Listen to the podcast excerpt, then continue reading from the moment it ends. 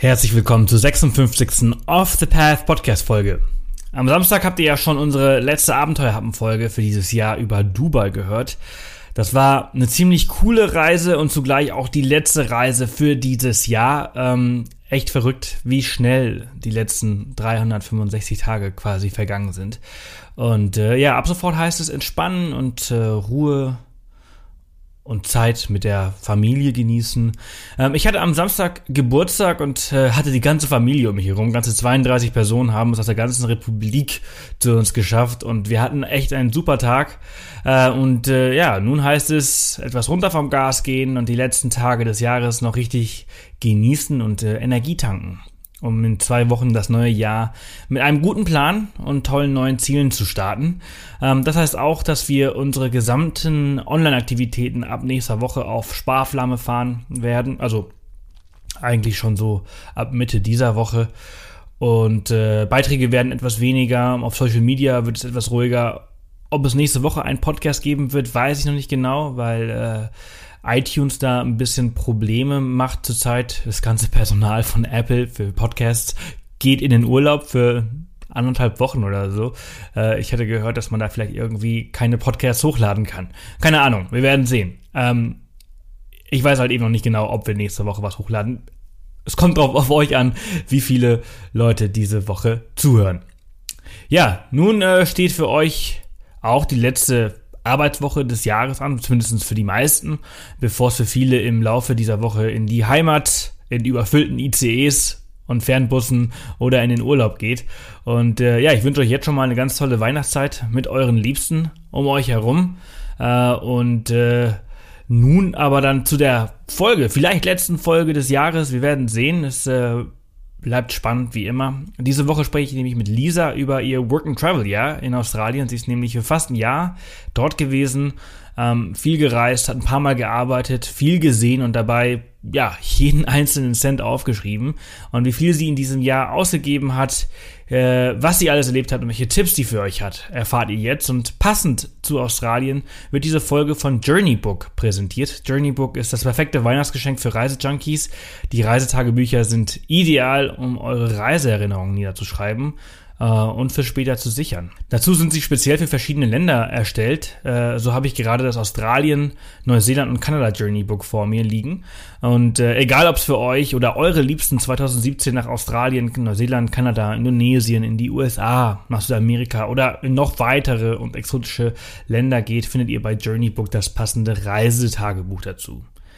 Wenn ihr bis zum 21.12. ein Journeybook bestellt und die Post brav mitspielt, sind die Chancen ziemlich hoch, dass ihr es noch pünktlich zu Weihnachten erhaltet. Und äh, das Sahnehäubchen zum Schluss mit dem Code OffThePath10 erhaltet ihr 10% Rabatt auf eure Bestellung. Um euch den Rabatt zu sichern und die Journeybooks genauer anzusehen, geht auf offthepath.com slash journeybook. Den Link findet ihr natürlich auch in den Show Notes unter offthepath.com slash Folge 056. Ja, und nun ganz viel Spaß mit dieser Folge und frohe Weihnachten.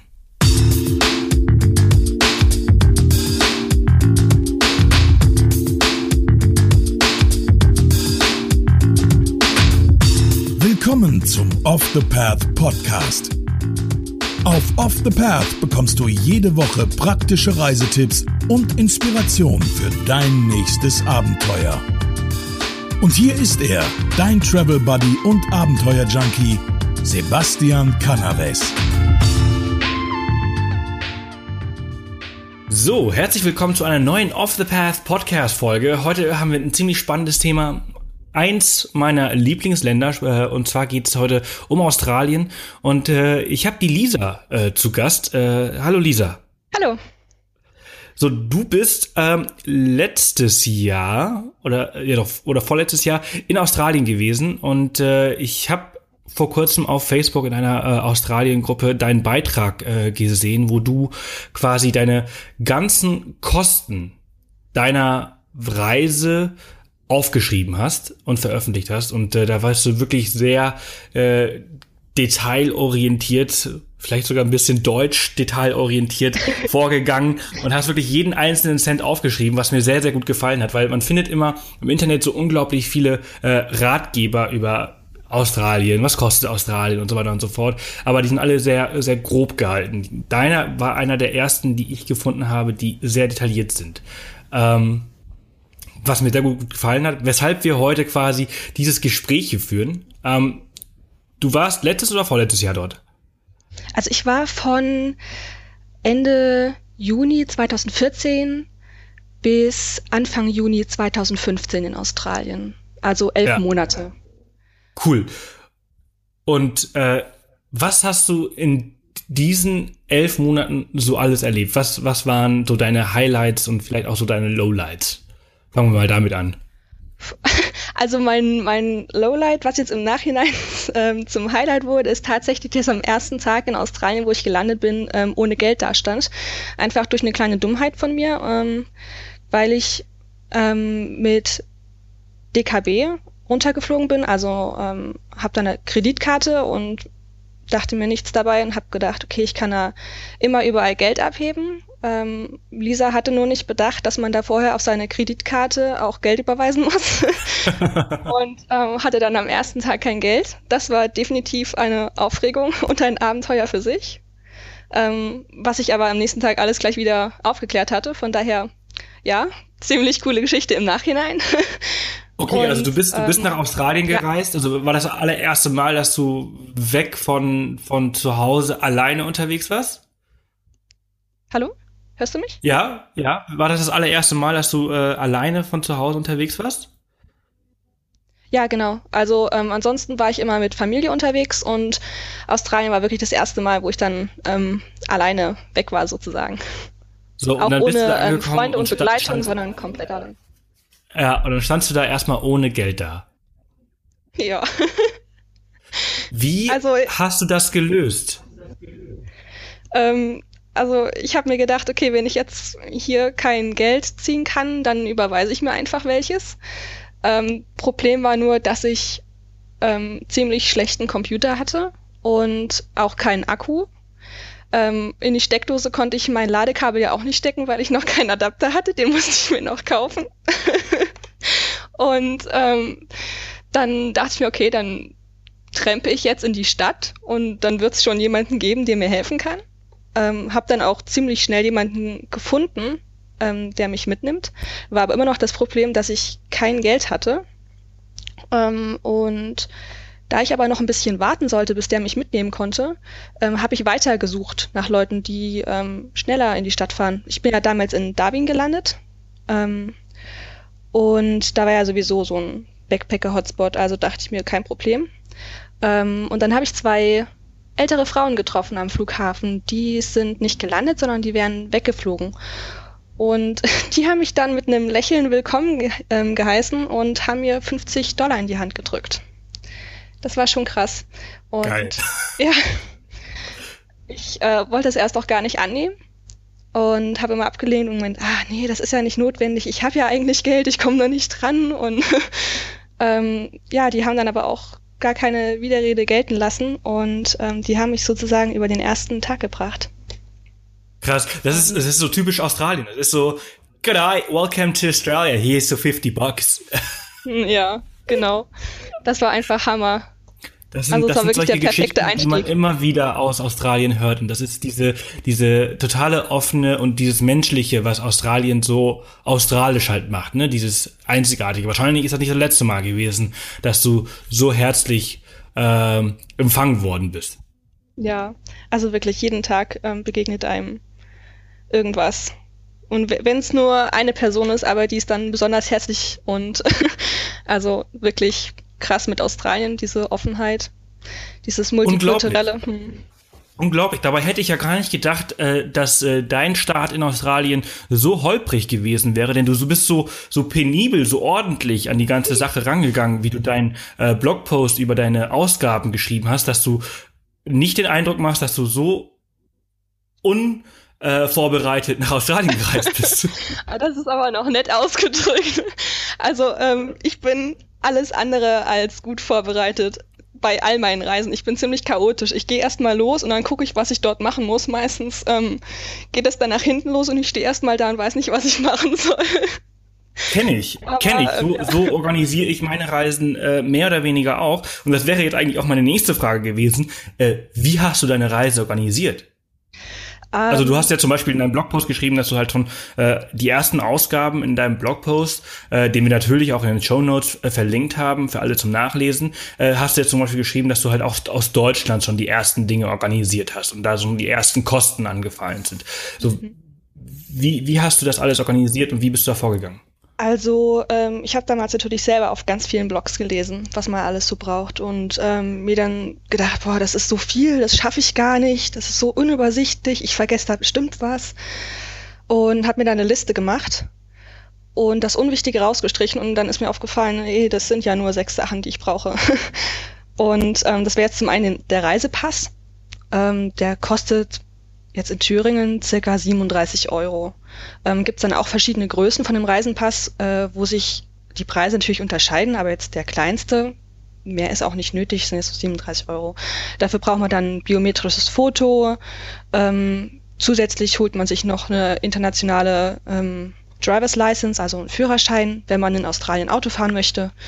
Ähm, das Visa, der Rucksack, wenn man nicht schon einen hat, und das Ticket. Und das war's im Prinzip. Mhm. Und das hast du auf deinem, auf deinem Blog halt super äh, aufgelistet. Da bist du auf 1047 Euro gekommen. Genau. Ähm, und äh, was, was ziemlich äh, spannend ist, ich konnte mich daran nicht mehr erinnern. Ich habe damals auch äh, so ein Work, ist ein Work and Travel Visa, was du dann beantragt hast, ne? Genau.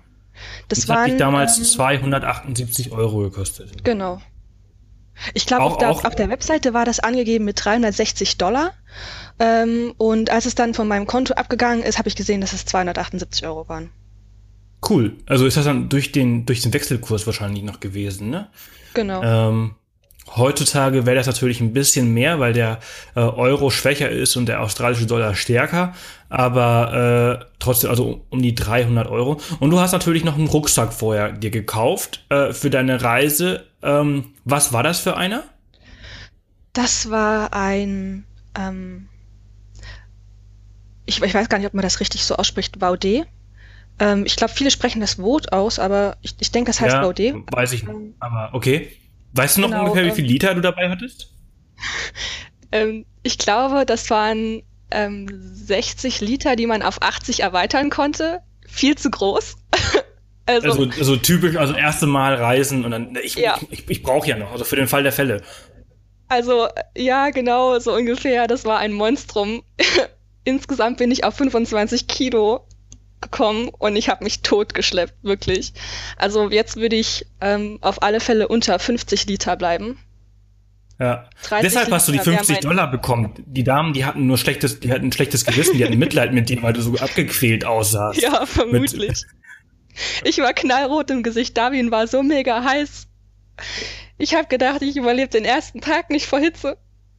Ja, ja, das glaube ich, krass.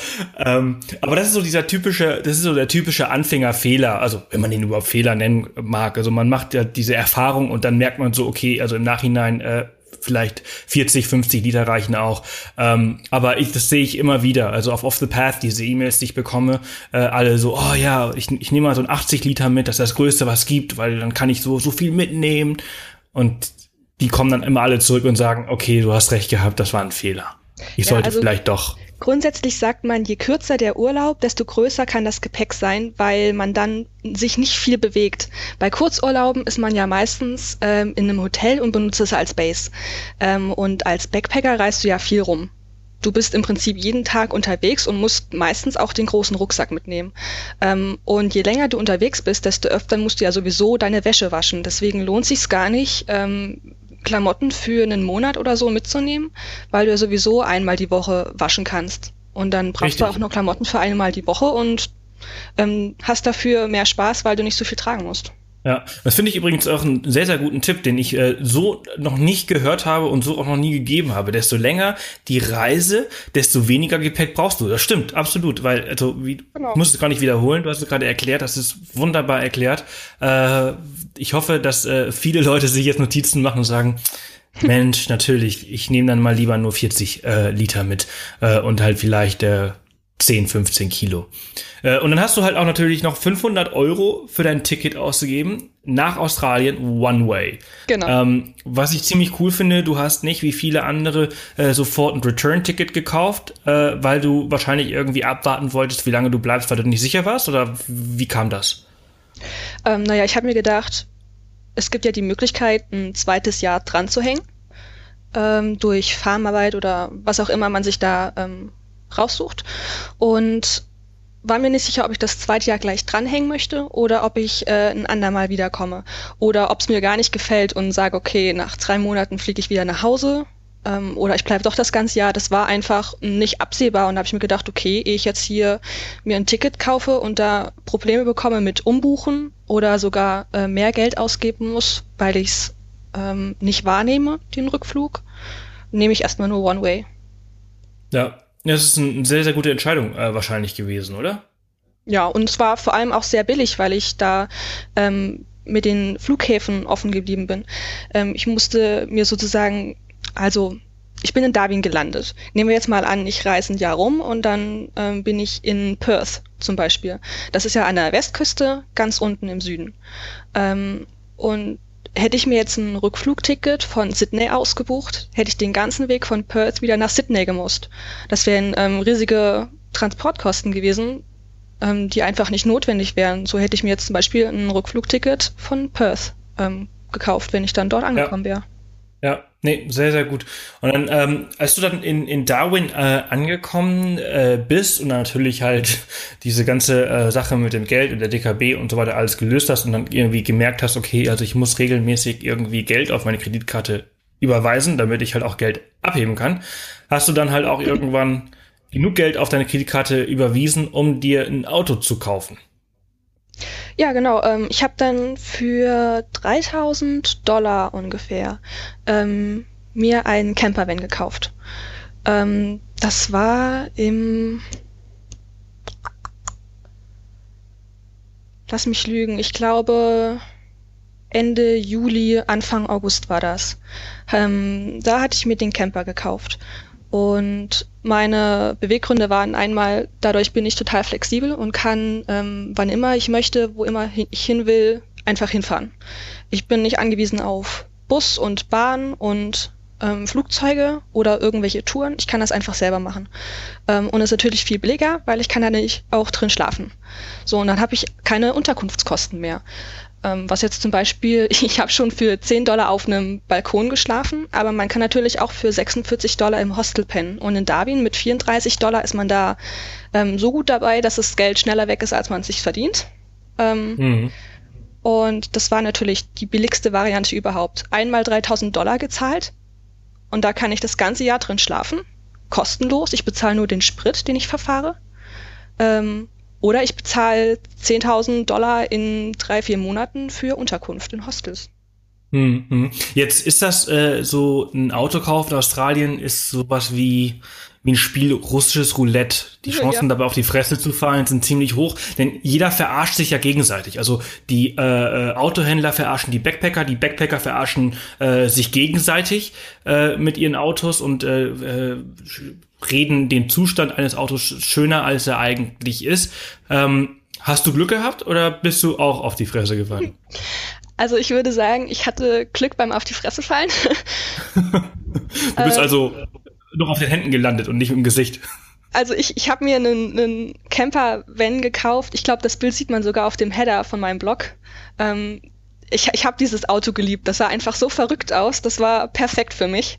Ähm, aber es war halt ah, alt. Ja. Ja. Und das, das war ähm, in wirklich keinem guten Zustand. Die Beifahrertür konnte man nicht mehr ähm, abschließen mit dem Schlüssel. Das musste ich von innen machen, einfach diesen Knopf runterdrücken, weil da nämlich schon mal jemand versucht hatte einzubrechen und das Schloss war kaputt. Ähm, die Fenster, die haben nicht richtig geschlossen und beim Regen hat's halt reingeregnet. Ne? Ähm, und die Bremsen, die waren jetzt auch nicht mehr so toll. Ähm, bergab konnte der Motor nicht mehr bremsen, das heißt, ich musste aktiv mitbremsen, dann sind dann die Bremsen heiß gelaufen, das war auch nicht so sicher. Und bergauf musste ich im ersten Gang fahren, weil der Motor zu schwach war. So, das wusste ich aber alles vorher nicht, weil ich habe das Auto in Kerns gekauft und in Kerns gibt's keine Berge, um das zu testen, da ist alles flach. Das war schon ja, schlau ja, gemacht. Ja, ja, ja, ja, ja, ja krass. No. Aber es war trotzdem ja. die beste Entscheidung. Der hat durchgehalten bis Melbourne und dann ähm, wollte ich den selber verkaufen. Das hat nicht so geklappt, wie ich mir das gedacht habe, aber das ist dann auch eine andere Geschichte. Ja, also das ist echt äh, äh, krass und das ist halt eben genau das, was ich meine, ist mit diesem, diesem äh, Autokauf in Australien, dass das so ein ja, Spiel von russischem Roulette ist, mhm. weil ähm, ich sehr, sehr wenige äh, Geschichten kenne von Leuten, die wirklich Glück gehabt haben. Auch ich, ich habe 2008 habe ich in Australien gelebt ich habe die ganze Zeit in Brisbane gelebt, mir damals ein Auto gekauft und da bin ich auch mega auf die Fresse gefallen. Ich habe, äh, glaube ich, 3000, 4000 Dollar für das Auto ausgegeben. Das war so ein, so ein Holden Jackaroo, irgendwie so ein Four-Wheel-Drive äh, und musste dann nochmal, als ich dann das inspizieren habe lassen, 3000 Dollar investieren, damit ich mit dem überhaupt fahren darf. Mhm.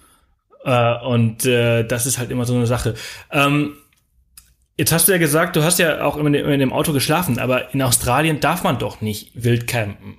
Ja, ja. Und Campingplätze kosten auch extrem viel Geld, also weniger als ein Hostel, aber schon noch irgendwie so um die 10, 20, 25 Dollar. Wie hast du das gemacht? Hast du einfach äh, ja drauf geschissen und bist halt auch irgendwie hinter irgendeinem Busch hast dich gestellt und hast gehofft, dass da niemand kommt oder wie hast du das gelöst? Also total interessant. Das ist nämlich mein, äh, es kommt bald ein Artikel raus, den ich geschrieben habe, genau über das Thema. Ähm, und zwar, hm, wie soll ich das sagen? Also die Backpacker, die sagen, du darfst überall dort ähm, campen, wo kein Schild steht, dass es dir verbietet, ne? Mhm. Das ist eine ganz nette Ausrede, funktioniert so aber nicht ganz. Ähm, die Behörden und die Polizei sagt, du darfst überall dort campen, äh, wo es dir ein Schild ausdrücklich erlaubt. So. Ähm, mhm. Es gibt natürlich jetzt äh, kostenlose ähm, Campingplätze oder Raststätten, äh, wo man sich hinstellen kann. Die gibt's aber nicht wie Sand am Meer. Am Meer. Genau. Ähm, und ich habe das immer so geregelt, wenn ich respektvoll mit den Australiern umgehe ähm, und freundlich bin, sind die das auch zu mir. Und ich würde jetzt zum Beispiel auch nicht wollen, dass sich jemand einfach in meinen Vorgarten ähm, packt mit seinem Camper oder seinem Zelt und ich da frühs aufwache äh, und da steht ein Zelt vor meiner Haustür. Ne? Ähm, also habe ich mir immer abgelegene Plätze gesucht, was, wo es nicht so auffällig war. Also jetzt nicht zum Beispiel unter eine Laterne gestellt nachts, sondern ähm, irgendwo hinter einen Busch oder auf einen Parkplatz, der ein bisschen abgelegener ist. Der hat dann meistens sogar auch ähm, Toilettenräume oder sowas. Das wäre natürlich ganz praktisch. Manchmal haben die auch Duschen. ähm, oder sogar an den Strand gestellt, ähm, jetzt nicht direkt vor der Skyline von irgendeiner Stadt. Ähm, natürlich alles ein bisschen außerhalb. Im Outback sind natürlich auch manchmal ähm, kleinere Städte, die haben extra kostenlose Campingplätze, weil sie mehr Leute anziehen möchten. Ja, sowas habe ich mir rausgesucht. Und wenn das nicht funktioniert hat, wenn es da nichts gab, dann ähm, habe ich mir ruhige Plätzchen rausgesucht und habe dort bei den Leuten ähm, die dort wohnen, nachgefragt. Zur Not habe ich auch geklingelt, freundlich, ähm, und habe denen gesagt, hör zu, ähm, ich bin Backpacker, ich bin allein unterwegs, ich würde gern ähm, hier die Nacht über mein Auto hinstellen und hier schlafen.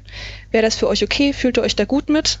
Ähm, wenn ihr sagt, nee, das ist alles kein Problem, dann fahre ich weiter. Müsst ihr euch keine Sorgen machen. Und dann habe ich mich sozusagen denen ganz nett vorgestellt. Dann wissen die, wer da draußen vor ihrer Haustür steht. Ähm, und haben auch Entscheidungskraft drüber zu sagen, hey, hör mal, wir fühlen uns da nicht so wohl bei. Und das sind zwei Vorteile. Einmal, die Leute kennen mich und ich darf da pennen. Und zum anderen muss ich nicht nachts ähm, unruhig schlafen mit der Angst, dass da plötzlich die Polizei vor meiner Autotür steht und mich rausklopft und ich eine Strafe bezahlen muss oder so. Mhm, das ist natürlich clever. Wie, äh, also da, da, da fallen mir gleich mal zehn Fragen zu ein. Ähm, wie war die Resonanz der Leute, die du gefragt hast, ob du da schlafen darfst?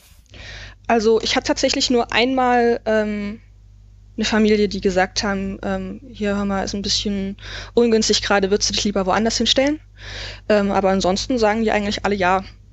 Man, manchmal sieht man denen an, dass sie nicht so recht wissen, was sie davon halten sollen, aber nur weil sie unsicher sind. Und das bin ich ja auch. Von daher ähm, ist das alles kein Problem. Nach der ersten Nacht merken die, ah ja, die ist cool, ähm, vor der brauchen wir keine Angst haben, die ist nicht laut, die lässt uns unseren ähm, Raum, die hinterlässt keinen Dreck. Das sind so diese Benimmregeln. Wenn du die einhältst, ja. ähm, dürfte das alles kein Problem sein. Also du hast auch äh, mehrere Nächte an einem Ort oder bei vor de deren Häuser äh, äh, geschlafen. Ja, ne? Also ähm, in Kerns zum Beispiel, ähm, das ist ja wirklich ungünstig. Da ist kein Rückzugsort, wenn du ein bisschen in Stadtnähe ähm, campen möchtest, da gibt's eigentlich keine Möglichkeit. In manchen Hostels ähm, ist es so geregelt, dass du dich mit deinem Camper vors Hostel stellen kannst, wenn du eine Hostelgebühr zahlst und du kannst dann da sozusagen ein bisschen billiger in deinem Auto campen. Ähm, Habe ich nicht gemacht. Ich bin einfach ähm, von der ähm, von der Esplanade, also das ist die Straße direkt am Strand, mhm. ähm, einfach ein bisschen weiter landeinwärts in die Stadt gefahren, so drei, vier Straßen und habe mir dann ähm, einen coolen Platz gesucht und habe dort jemanden, der zufällig gerade draußen stand vor seinem Haus, gefragt, ob das okay ist, äh, wenn ich hier nachts campe. Und da war ich dann tatsächlich zwei, drei Wochen nachts immer vor seinem Haus und bin dann tagsüber da weggefahren. Ähm, so hat der mich nicht gesehen, wusste aber, dass ich da bin und hat aber auch keine Angst, dass ich irgendwas mache. Hm. Okay, cool. Das ist natürlich spannend. Äh, und diese ganzen anderen äh, Plätze, wo du geschlafen hast, so zum Beispiel im Outback oder halt äh, ähm, auf irgendwelchen Parkplätzen oder Raststationen, äh, die kostenlos waren. Ja. Wie hast du die gefunden? Ähm, also ich weiß zum Beispiel, in Westaustralien gibt es zum Beispiel einen Guide, den man sich äh, für ein paar Dollar äh, in jedem Buchhandel kaufen kann, wo halt diese kostenlosen ähm, Parkplätze und Campingplätze mit drin sind. Hast du auch darauf zugegriffen oder äh, wie hast du das herausgefunden? Also anfangs wollte ich mir immer so ein, so ein Heft, ich weiß gar nicht, wie das heißt, aber da gibt es ein großes Heft, ähm, wo tausende von ähm, Campingplätzen drin stehen. Das wollte ich mir immer holen, aber das war mit 30, 40, 50 Dollar war mir das einfach zu teuer. Ähm, und ich wollte das Wobei sich das wahrscheinlich lohnen würde, oder? Ja, ja, nein, weil, also ich bin die, ich bin zwei Wochen mit Freunden ähm, unterwegs gewesen in einem Four-Wheel-Drive. Das war äh, ganz am Anfang.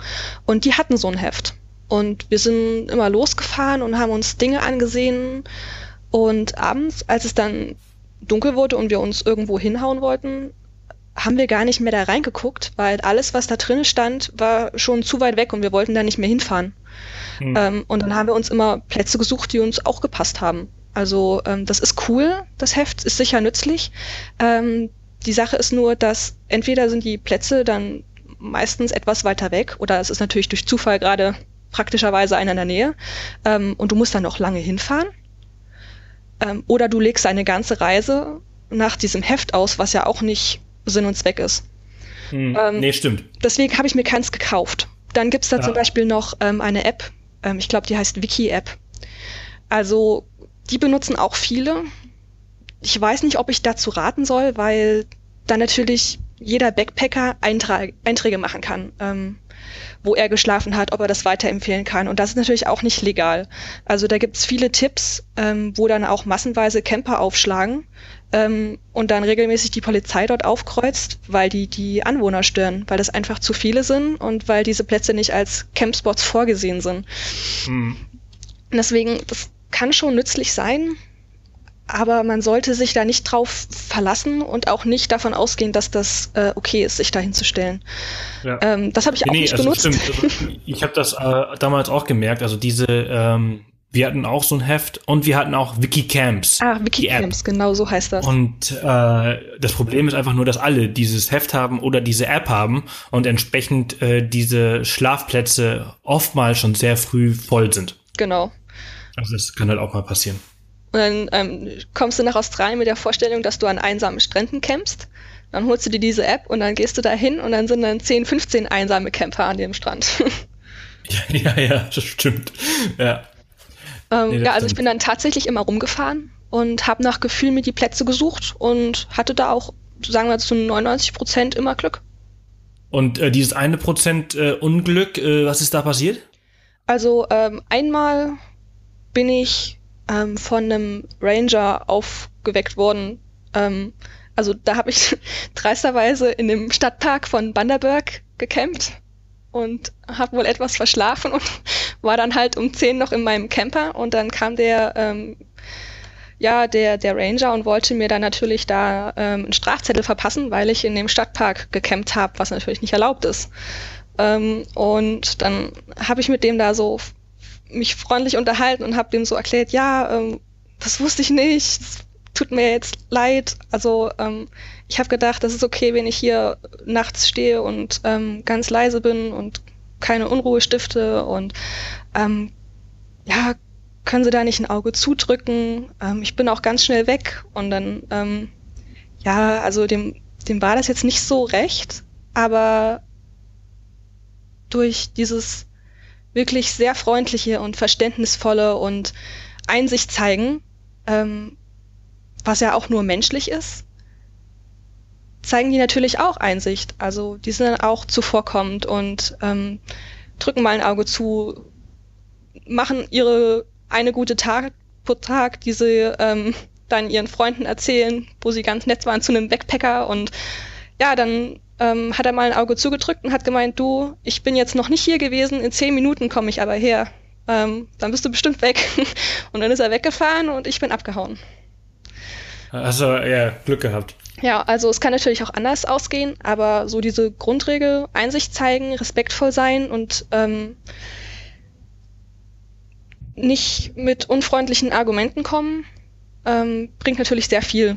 In den Snowy Mountains habe ich auch ähm, direkt in einem Park vor ein paar Wohnhäusern gecampt und habe ich auch, um sicher zu gehen, erst mit den Anwohnern geredet und alles. Und ja, ich sag dir, Freundlichkeit und Respekt ähm, ist der Schlüssel ähm, zum Backpackerglück.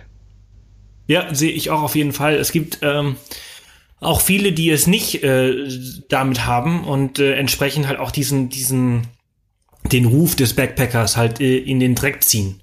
Ja, ich sag dir, was, was, versauen es damit für nachfolgende Generationen. Also dadurch wird Australien ja immer strenger und ähm, es kommen immer mehr Verbote, weil die Backpacker sich nicht benehmen können. Also wenn ich mir anschaue, dass zum Beispiel in äh, Sydney und in Brisbane und also in den Großstädten oftmals solche äh, regelrechten äh, Sauforgien in Parks veranstaltet werden, wo jeder seinen Dreck hinterlässt ja. äh, und äh, das dann einfach groß in den Medien erscheint, äh, das äh, hilft nicht. Ähm, dem, dem Image des Backpackers, dass er, äh, auch wenn er noch so viel Geld in das Land reinbringt und noch so viel für die Wirtschaft tut, indem er halt für recht günstigen Lohn und steuerfrei äh, auf den Farmen arbeitet, aber ähm, da muss sich so jeder an, selbst an den Kopf äh, packen und einfach mal die Verantwortung tragen und sagen, okay, also wenn ich halt hier schon als Gast bin, dann muss ich mich halt auch äh, als Gast äh, so benehmen. Und auch wenn das ein ganzes Jahr als Gast ist, so. Ja. Genau. Ne? Also es macht mich schon immer traurig, das dann so, so zu sehen. Ich selber trinke ja keinen Alkohol oder wenn dann ganz, ganz wenig. Von daher kann ich diese, dieses Partyverhalten nicht ganz nachvollziehen. Aber ähm, das spricht ja auch alles nichts dagegen, wenn man das dann ähm, alles sauber hinterlässt und keinen Schaden anrichtet. Ja, muss genau. man halt auch dran denken, dass andere dann auch noch als Backpacker herkommen wollen und ähm, eine schöne Zeit genießen möchten. Ja, richtig. Jetzt äh, geht es ja heute eigentlich auch äh, primär um das Thema Geld und Kosten und Ausgaben. Mhm. Was wir eigentlich noch ein bisschen noch wenig eigentlich angesprochen haben. ja. äh, jetzt hast du in deinem Blogpost äh, sieht man sehr gut, wie viel du pro Monat ausgegeben hast. Und dabei fällt einem aber auch auf, dass äh, sich die Werte von Monat zu Monat ändern. Von, ich habe mal so nachgeschaut, von durchschnittlich 15 bis 25 Dollar pro Tag hast du im November durchschnittlich gerade mal 3,57 Dollar ausgegeben pro Tag. Ja. ähm, wie kam das? Ähm, da muss ich selber gerade erstmal gucken. Also, ähm, also ich habe grundsätzlich, es gibt ja drei große Supermarktketten in Australien. Das wäre einmal der Aldi, der deutsche Aldi, dann Woolworth und Coles. Und ich bin immer ähm, zwischen den dreien hin und her und habe natürlich Preise vergleicht und habe mir ähm, billige Lebensmittel gekauft und äh, von diesen billigen Lebensmitteln natürlich die drittbilligste Variante von diesen drei Angeboten. Und ähm, dadurch bin ich jetzt äh, auf mal 15 Dollar pro Tag gekommen, mal 3 Dollar 57, wie du sagst, im November. Und ähm, ich denke, der November, genau, das war der Monat, wo ich ähm, als Volunteer an der Sunshine Coast gearbeitet habe. Und ähm, da habe ich jetzt zum Beispiel das ähm, Essen umsonst bekommen. habe zwar immer noch in meinem Camper geschlafen die Hälfte der Zeit, ähm, aber durch das Essen, was ich bekommen habe, habe ich unglaublich viel Geld gespart. Das waren ja nur so ähm, Kleinigkeiten, die ich mir zwischendurch dann noch gekauft habe als Ergänzung. Und dadurch bin ich auf die 3,57 gekommen. Mhm. Okay, spannend. Äh, hast du neben äh, diesem Job an der Sunshine Coast, dieses Volunteering, noch woanders gearbeitet? Nee, gar nicht. Ich habe ähm, fünf Jahre bevor ich los bin, gewusst, dass ich nach Australien will. Und drei Jahre vorher habe ich aktiv angefangen, ähm, neben der Schule mir Geld beiseite zu legen und zu erarbeiten. Und dann bin ich mit 7000 ähm, Dollar nach Australien. Nee, warte, 7000 Euro bin ich nach Australien runter, genau. Ähm, die haben auch gereicht. Und durch den ähm, Wechselkurs habe ich dann ähm, sogar noch Geld übrig gehabt. Cool, das, also, ist natürlich, das ist natürlich super. Aber natürlich hast du dir dann dadurch äh, auch dieses äh, Second Year Visa, äh, also das, das, das, das zweite Jahr für dein Work and Travel Visa nicht äh, erarbeitet. Nee, habe ich nicht bekommen, ähm, weil ich mir dann auch gedacht habe, okay, so wenig wie ich jetzt hier arbeite, ähm, muss das ja auch nicht unbedingt sein. Ähm, ich kann mir ja auch einfach ein Touristenvisum ähm, dann besorgen und damit wiederkommen. Dann darf ich zwar nicht arbeiten, aber okay, mein Gott, ähm, ich komme ja nicht nach Australien, um dann zu arbeiten, sondern um das Land zu sehen und Urlaub zu machen. Das ist auch was, was ich ähm, bei vielen Backpackern nicht verstehe. Die ähm, kommen nach Australien, wollen das Jahr ihres Lebens erleben und dann stürzen die sich sofort in Arbeit ähm, oder auch auf Farm. Farmarbeit kann ich wirklich nicht empfehlen. Das ist dann so, das wird so groß angepriesen als das Backpacker-Erlebnis schlechthin. Aber Farmarbeit ist körperlich sehr schwere Arbeit und in den meisten Fällen, nicht immer, aber in den meisten Fällen so schlecht bezahlt, dass du mit plus minus null dort wieder weggehst. Und in ganz blöden Fällen ist es dann auch so, dass du dort arbeitest und am Ende arbeitest du nur noch, damit du dort dein Essen bekommst, weil die Ausgaben, die du dort trägst, meistens ähm, gerade so gedeckt werden von dem, was du verdienst. Hm. Ja, also es, es, es glaube ich glaube es da gibt's so, so so und so. Also es gibt ein paar Jobs äh, in der Farmarbeit, die äh, recht gut bezahlt werden, aber es gibt auch manche, die sehr schlecht bezahlt werden. Ja. Ich äh, ich sag also auf jeden Fall das was du sagst stimmt auf jeden Fall, habe ich auch schon oft gehört von Leuten. Ähm, ich für meinen Teil habe damals auch sowas wie ein Work and Travel gemacht, wobei ich das eigentlich immer nur an einem Ort gemacht habe, äh, in Brisbane und konnte davon äh, überdurchschnittlich gut leben und habe auch äh, Geld, äh, sehr viel Geld mitgenommen zum Beispiel, konnte mir auch alles, alles leisten. Ähm, aber es stimmt schon, ähm, dass, dass viele äh, sich ähm, sehr wenig ansparen, beziehungsweise man muss ja für das Work and Travel Visum dreieinhalbtausend Dollar vorweisen auf dem Konto, äh, um in das Land reingelassen zu werden, obwohl das eigentlich meistens nicht gecheckt wird oder selten mhm. gecheckt wird. Also und das, das sparen die meisten Leute an.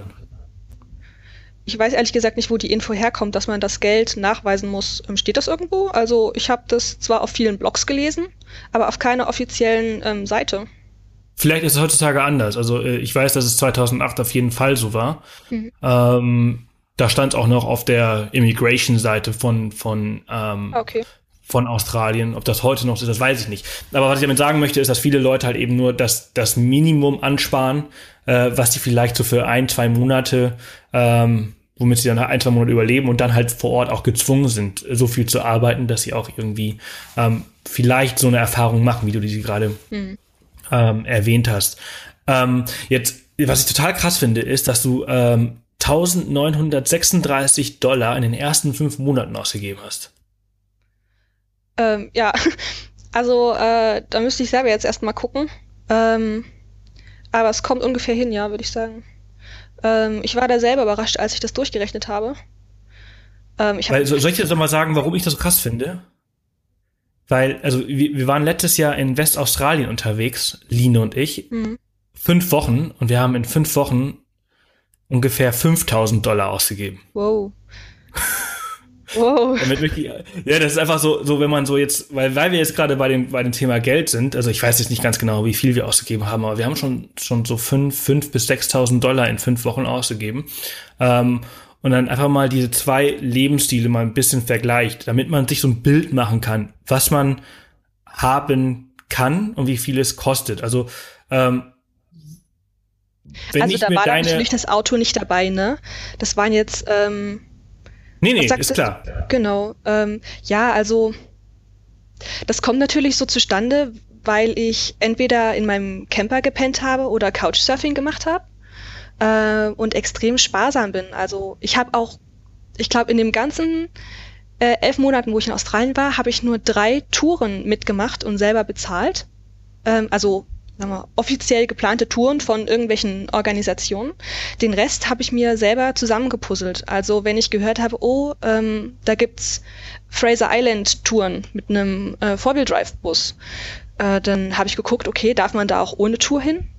Ähm, und wenn ja, was muss ich da alles beachten? Was kommen da für Ausgaben auf mich zu?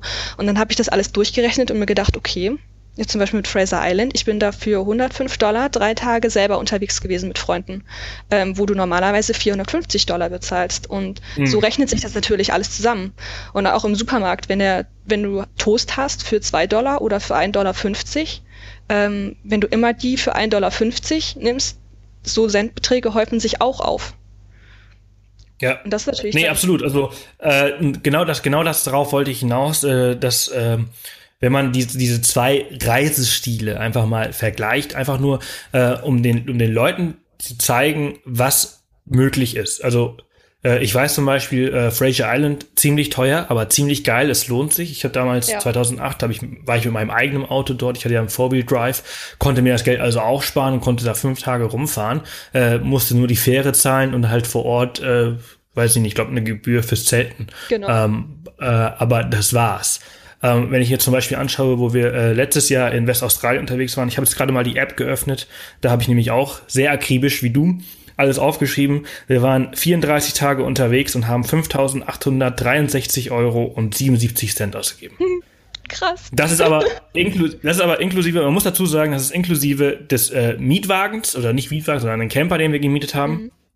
Und weil wir halt auch als äh, äh, Reiseblogger und YouTuber und Podcaster und alles drum und dran äh, immer online sein müssen, mhm. äh, haben wir unglaublich viel Geld für Internet ausgegeben. Ja, äh, wir haben ähm, über 500 Euro in fünf Wochen für Internet ausgegeben. Wir haben äh, 1000 Euro für Accommodation, also für Unterkunft ausgegeben, obwohl wir einen Campervan hatten, weil wir halt eben ständig halt an Strom angesteckt sein mussten, um halt unsere Laptops und so weiter äh, aufzuladen. Mhm. Ähm, und äh, und wir sind viel essen gegangen. Also wir haben in fünf Wochen 1000 Euro an äh, Essen gehen und, und 800 Euro an Einkaufen. Ja, ja. Ausgegeben. Das, ja, das, also ich kann mich nicht erinnern, dass ich mal in Australien essen war, muss ich gestehen. Ja, und damit möchte ich einfach nur mal so zeigen, so, was du gemacht hast, finde ich eine richtig stolze Leistung, total Respekt. Also was man, da sieht man einfach, dass Reisen immer geht. Äh, Reisen muss nicht viel Geld kosten. Und äh, ja, das finde ich einfach äh, total klasse. Aber du hast ja nicht nur einfach immer nur total sparsam gelebt, immer nur auf jeden Cent geachtet. Du hast auch einige Touren und du hast auch viel unternommen. Ja. Also, ähm, ich warte, ich muss noch kurz was dazu sagen, was du vorher gesagt hast mit dem ähm, Geld fürs Internet und Strom und alles. Also, ähm, Internet in, in ist, oh, Entschuldigung, Internet ist in Australien natürlich sehr, sehr teuer. Also da kann ich zustimmen. Was wir Wahnsinn, gemacht haben, ja. ist immer, wir sind in ähm, Büchereien gegangen zum Beispiel. Mhm. Dort hat man auch immer eine begrenzte Zeit kostenlos Internet zur Verfügung. Ist natürlich als Blogger nicht zuverlässig, weil das Internet meist eine schlechte Verbindung ist ähm, und man mehr Zeit braucht, als man dort kostenlos zur Verfügung gestellt bekommt. Ähm, aber es gibt auch in den meisten Städten irgendwelche Hotspots, wo man sich mit dem Handy mal einloggen kann. Also wenn man jetzt nicht ähm, jemand ist, der beruflich Internet braucht, regelmäßig und in guter Qualität, dann gibt's da genug kostenlose Varianten, wo man ähm, sich eben mal kurz einloggen kann. Ähm, in ja. Melbourne zum Beispiel. Nee, haben wir auch, haben wir auch immer ab und zu gemacht, ja. Genau. Und mit dem Strom, ähm, also ich hatte natürlich auch meinen Laptop mit dabei ähm, gibt es an vielen Rastplätzen oder Shopping Centers oder irgendwo immer Steckdosen. Und wenn man sich da mal ganz unauffällig hinsetzt ähm, und was anschließt, äh, anschließt zum Aufladen, dann geht das meistens auch klar. Also da hatte ich auch keine Probleme. Ich hatte auch nie ein leeres Handy oder so. Das konnte ich immer irgendwo aufladen. Und meistens kommen dann auch, trifft man Menschen, die einem dann mal eine Dusche anbieten oder mal ein Bett und da kann man seine Sachen ja auch aufladen. Das ist alles kein Problem.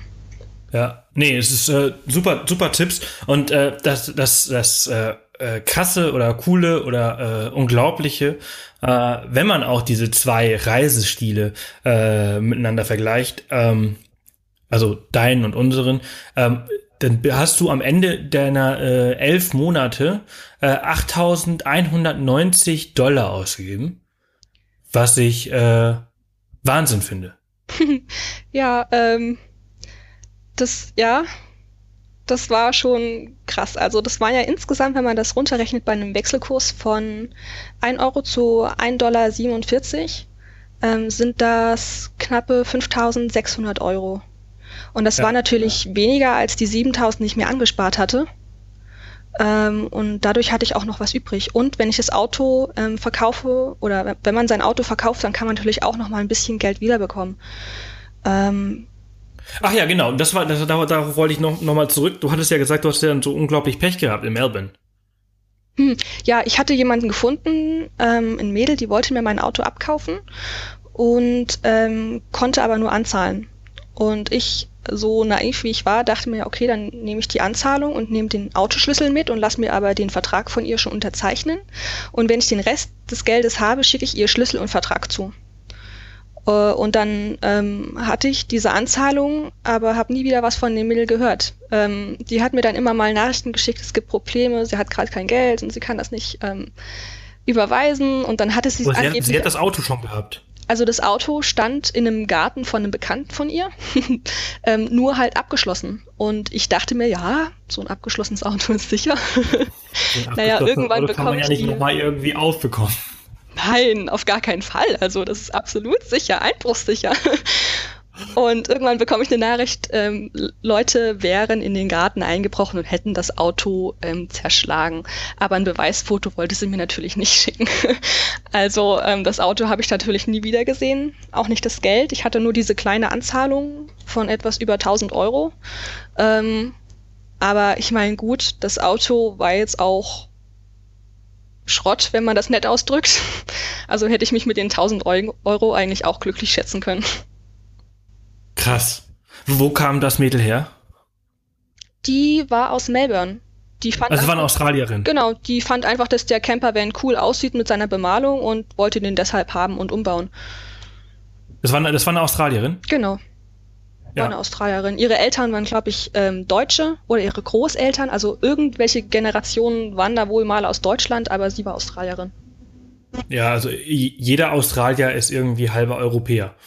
Ja, oder so. Vierteleuropäer. Aber ähm, ja, krass. Aber da sieht man auch wieder, dass äh, in, in, den, in den coolsten Ländern es richtig coole Leute gibt, wie die zwei Damen, die dir 50 Dollar gegeben haben. Und dass es richtig scheiße scheiß Leute gibt, wie dieses Mädel, das dir quasi den Camper abgenommen hat. Ähm, ja. Aber das haben wir, das haben wir hier in Deutschland genauso. Wir haben äh, tolle Menschen in Deutschland, die sehr äh, hilfsbereit sind, und wir haben auch äh, ganz äh, schlimme Menschen in Deutschland, die äh, sehr fremdenfeindlich sind. Ja, genau. Da muss man einfach mit Bauchgefühl rangehen und ein bisschen Menschenkenntnis und dann läuft ja. das wie überall anders auch. Ja, aber äh, das, aber ich, ich finde so eine, äh, so eine Geschichte, also jetzt kannst du eine richtig coole Geschichte erzählen über deine Zeit in Australien und wie sie geendet hat mit deinem Auto. Äh, ich für meinen Teil zum Beispiel, ich hatte ja dieses Auto für 3000 Dollar gekauft, sind 4000 Dollar gekauft, 3000 Dollar investiert, also ein mehr oder weniger ein, ein Geldwert von 7000 Dollar und ich musste es dann für 950 Euro verkaufen. Hm. Also habe ich auch nicht den, den Deal meines Lebens mitgemacht. Aber so ist das leider, glaube ich, in Australien mit den Autos. Äh, irgendwie, was ich ja vorhin schon gesagt habe, äh, jeder versucht, den anderen über übers Ohr zu hauen. Aber was ich da jetzt so im Nachhinein gelernt habe, ist zum Beispiel, ähm, wenn du nach Australien gehst und ein Auto kaufst, kauf es nicht von Backpackern, sondern kauf es von Australiern. Ähm, da gibt's ja diese zwei ähm, Autoszenen. Einmal diese schlechten Autos für die Backpacker und einmal die guten, die die ganz normal die Australier benutzen. So ist genauso wie in Deutschland ein älteres Ehepaar zum Beispiel, was nicht mehr viel fährt. Ähm, die Autos, die sind meistens super in Schuss. So ältere Pärchen, die kümmern sich sehr gut um ihre Autos, aber benutzen sie kaum. Ähm, mhm. Das heißt, wenn so jemand sein Auto verkauft, such dir solche Leute und kauf dir solche Autos, solche ähm, Vans oder Four-Wheel-Drives und bau dir dann auf deine ähm, Ansprüche um. Das ist immer noch viel, viel billiger und vor allem auch sicherer mit der Qualität der Autos, als wenn du sie von Backpackern kaufst. Ähm, und das Auto, das hältst du dann einfach gut in Schuss. Und wenn du es verkaufst, dann verkauf es an ähm, entweder Backpacker und dann kannst du es zu einem richtig guten Preis verkaufen, weil es halt noch top in Schuss ist. Ähm, oder bau alles wieder raus und verkaufst wieder an Australier. Hm, ja, auf jeden Fall. Und dann hast du bessere Qualität und bekommst meistens auch viel mehr Geld wieder als das, was du ausgegeben hast. Ja, das ist ein sehr, sehr guter Tipp. Ja, sehr schön. Also dann kommen wir so langsam äh, ans Ende dieser Folge. Ich finde, du hast uns unglaublich, äh, es hat Spaß gemacht. Es hat Spaß gemacht, äh, sich mit dir darüber zu unterhalten. Das ist ein spannendes Thema, äh, wie ich finde, denn Australien gilt äh, als, ein, als ein sehr teures Land. Ähm, und ja. äh, ich finde, äh, wenn man äh, dich und deine Reise mal als Beispiel nimmt, dann kann man sehen, dass man sich auch sehr teure Länder wie Australien sehr einfach leisten kann. Ähm, hast du jetzt zum Schluss noch irgendwelche weiteren Tipps für die Zuhörer, die jetzt vielleicht auch nach, bald nach Australien wollen, für, für ein Work and Travel, für so eine Rundreise? Ähm, ja, also mein Tipp, an den ich mich immer halten würde, ist, geh nicht nach Australien, um zu arbeiten und dein Geld dir dort zu verdienen, sondern ähm, verdienst dir im, im, Vorhinein. Heißt das so im Vorhinein, im Voraus? Im Voraus. also ver verdienst dir im Voraus. Ähm, und Minimum 7000 Euro. Ähm, mhm. Das ist, dann kannst du auf Sparflamme leben und musst nicht arbeiten, du schaffst es locker. Ähm, ausgeschlossen ist dann natürlich dann so große Alkoholorgien oder so, ähm, was sehr teuer werden kann. Ähm, aber 7000 genau, also Alkohol Euro als Grundbasis. Sehr, sehr teuer. Ja, ich habe keinen Alkohol getrunken. Ähm, wenn ich mal ein Bier ausgegeben bekommen habe oder so. Aber ansonsten, ich habe mir nie Alkohol gekauft. Auch Fleisch ist sehr teuer. Ähm, da ich kein großer Fleischesser bin, hatte ich auch da keine Ausgaben. Ähm, aber mit 7000 Euro als Grundbasis kann man echt viel machen. Und ich würde nicht das Risiko eingehen und äh, mit kaum Geld runter nach Australien mit der Vorstellung, ich kriege da schnell einen Job und ähm, erarbeite mir viel Geld, weil das entspricht nicht mehr der Realität. In Australien gibt es massenweise Backpacker, die wollen alle einen Job ähm, und es gibt einfach nicht mehr so viele Jobs, ähm, weil es zu viele Backpacker gibt. Und ähm, viele nehmen sich die Backpacker auch zunutze äh, als billige Arbeitskraft. Natürlich kann man auch Glück haben und richtig viel Geld verdienen, ähm, aber man sollte sich da nicht drauf verlassen. Lieber das Geld im Vorhinein mitbringen das habe ich schon wieder vorhin gesagt. Ähm, ja, und dann, ähm, wenn man Bock zum Arbeiten hat, dann nochmal arbeiten, aber bring das Geld lieber mit. Super. Lisa, herzlichen Dank äh, für deine Zeit, äh, für diese tolle Podcast-Folge. Und ja, äh, ja, dann wünsche ich dir jetzt erstmal noch einen äh, wunderschönen Tag und äh, dann hören wir uns bald wieder. Ja, gerne. Ja, das war die 56. Off the Path Podcast-Folge. Alle Infos und Links zu dieser Folge und zu Lisas Blog mit den Kostenaufstellungen findet ihr auf offthepath.com slash Folge 056.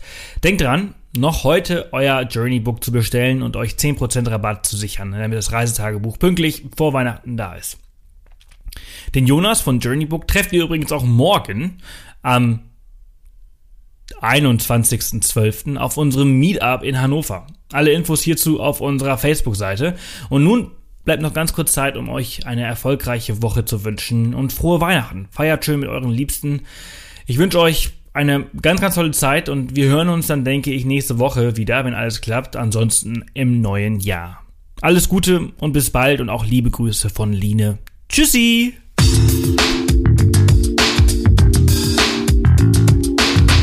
Das war wieder eine Off the Path Podcast Folge. Erzähl auch deinen Freunden von diesem coolen Podcast-Kanal und hinterlasse eine Bewertung auf iTunes. Nächste Woche kommt die nächste spannende Folge. Bis dahin, mach jeden Tag zu deinem Abenteuer.